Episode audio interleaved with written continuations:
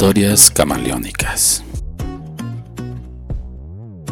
La siguiente historia está basada en hechos reales. Se han cambiado los nombres de los protagonistas por respeto a su privacidad. Lalito solo cuenta con dos años de edad. Apenas es tiempo en el que comienza a balbucear algunas palabras, las básicas. Seguramente papá, mamá o coca. En esta sociedad es uno de los productos que todo mundo identifica. La curiosidad de los infantes de su edad es lo que los destaca. Comienza a abrirse un mundo de novedades en el que quieren ser partícipes. Lalito no es la excepción.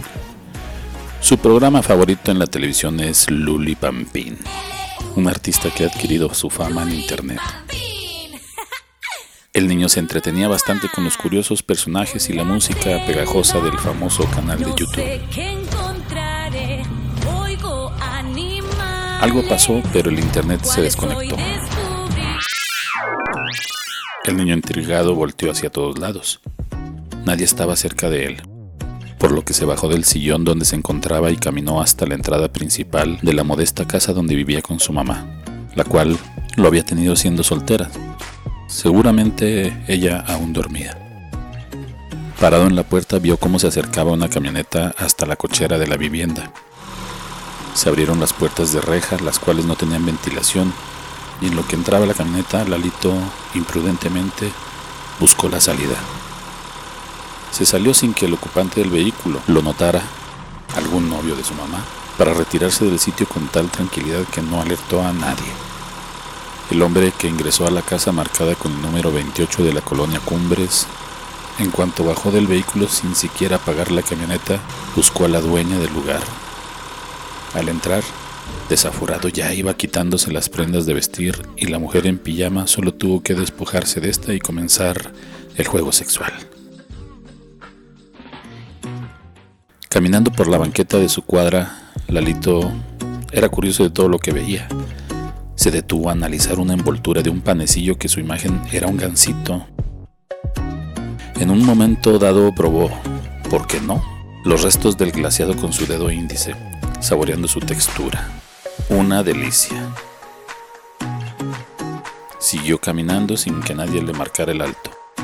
Finalmente no estaba tan lejos de su casa. A escasos metros se observaba un parque infantil que fue como un imán para el niño.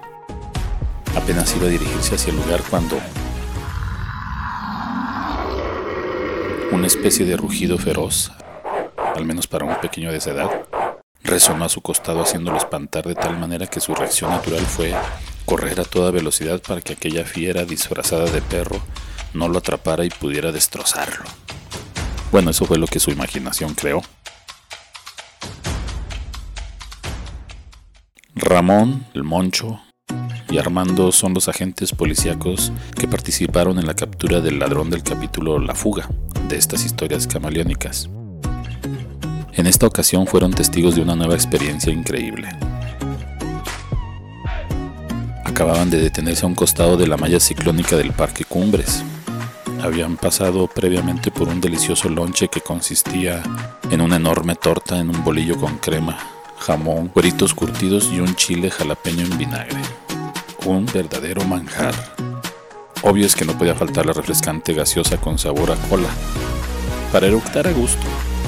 Habían comenzado a paladear su almuerzo, pero algo llamó poderosamente su atención. Un niño de aproximadamente dos años se acercaba hacia ellos con toda la velocidad que le permitían sus pequeñas piernas. El llanto desgarrador les atrajo a ambos y tuvieron que cortar de tajo con sus alimentos para encontrarse con el pequeño que huía de algo o alguien. Ellos no lo sabían. Se colocaron de frente y lo pararon de su loca carrera y tuvieron que calmarlo. ¿Qué pasa, mijo? ¿Por qué la carrera? Le pregunta Armando mientras lo abraza y procede a cargarlo. El comandante Ramón, mientras tanto, peinaba la zona buscando a ver quién pudiera haber hecho correr al niño de esa manera. Pensaron hasta en un posible secuestro, pero no pasó nada, y así estuvieron esperando unos minutos. Si el niño se le soltó a alguien, su mamá o quien fuera, pronto aparecería. Pero fue inútil la espera.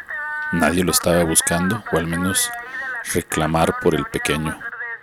y ellos también habiendo agotado su paciencia, procedieron a hacer el reporte a su base. Aquí Armando y el comandante Ramón reportando un menor en condición de extraviado. Llevamos una hora esperando que alguien lo reclame, pero nadie hizo acto de presencia. ¿Qué procede? 3-4. En la central de policía les dieron la orden directa. Procedan a trasladar al menor al DIF estatal para su cuidado y esperar a que el niño sea reclamado por algún familiar directo. Los agentes tomaron al niño de la mano y lo colocaron en medio de los dos para evitar que pudiera escabullirse de la patrulla, para inmediatamente llevarlo al centro de atención para la infancia en donde lo recibieron con mucho gusto, ya que en el lugar cuentan con unas instalaciones óptimas para que los niños no se sientan que están resguardados. Más bien es como un centro de atracciones con juguetes y muchas actividades didácticas. Pasaron las horas. Comenzó a oscurecer y nadie se tomó el interés de preguntar por el menor extraviado. Todo era un misterio. Los servicios sociales de las distintas corporaciones policíacas, Cruz Roja, Protección Civil, bomberos, estaban coordinadas para enlazar al DIF con quien preguntara por el menor. Ramón y Armando, los comandantes del sector, recibieron un reporte. A las unidades del sector Cumbres se les solicita un domicilio para cubrir una diligencia, por un reporte anónimo de dos personas probablemente fallecidas. Al llegar al sitio ya se encontraba la vivienda cordonada con esa banda plástica amarilla que solo significa una cosa, tragedia. Los dos uniformados ingresaron para ser testigos de una escena dramática. Un hombre y una mujer desnudos sobre la cama con un marcado gesto de angustia intoxicados por el humo de una camioneta que aún continuaba con el motor encendido, produciendo grandes cantidades de monóxido de carbono, gas altamente tóxico al inhalarse directamente y por un tiempo prolongado. Mortal en la mayoría de las veces. Con un pañuelo en la boca y nariz, los agentes apagaron la camioneta y procedieron a rastrear el área de la vivienda. Los cuerpos enlazados mostraban signos de haber estado realizando el acto sexual y allí encontraron la muerte.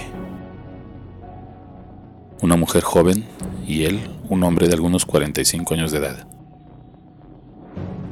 Avanzaron a la sala donde encontraron un sillón, un celular apagado y en una repisa de un mueble la foto de un niño idéntico al alito. Era él. Armando le señala a Ramón el retrato. Este se sorprende no por la foto, sino por lo irónica que es la vida. Si Lalito no hubiera escapado de su casa, en este momento estaríamos hablando de una víctima más, inocente. Alguien que no tenía necesidad de estar en un sitio donde la muerte se presenta hacia todos los ocupantes de la casa. En esta ocasión, fue la prudencia disfrazada de curiosidad la que le salvó la vida a un pequeño. En el DIF estatal, Lalito seguía en su condición de extraviado.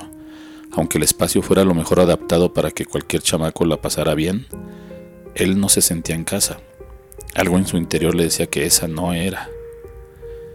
Finalmente, y después de las exequias de la mamá del niño, por fin apareció un familiar del infante que se reportó como extraviado.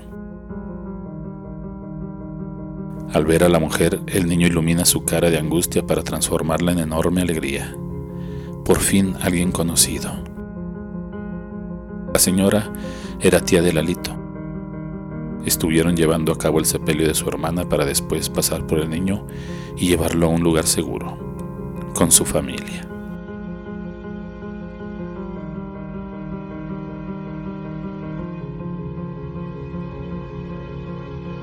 Historias camaleónicas son una idea original, adaptación, edición y producción de Santiago Aguilar.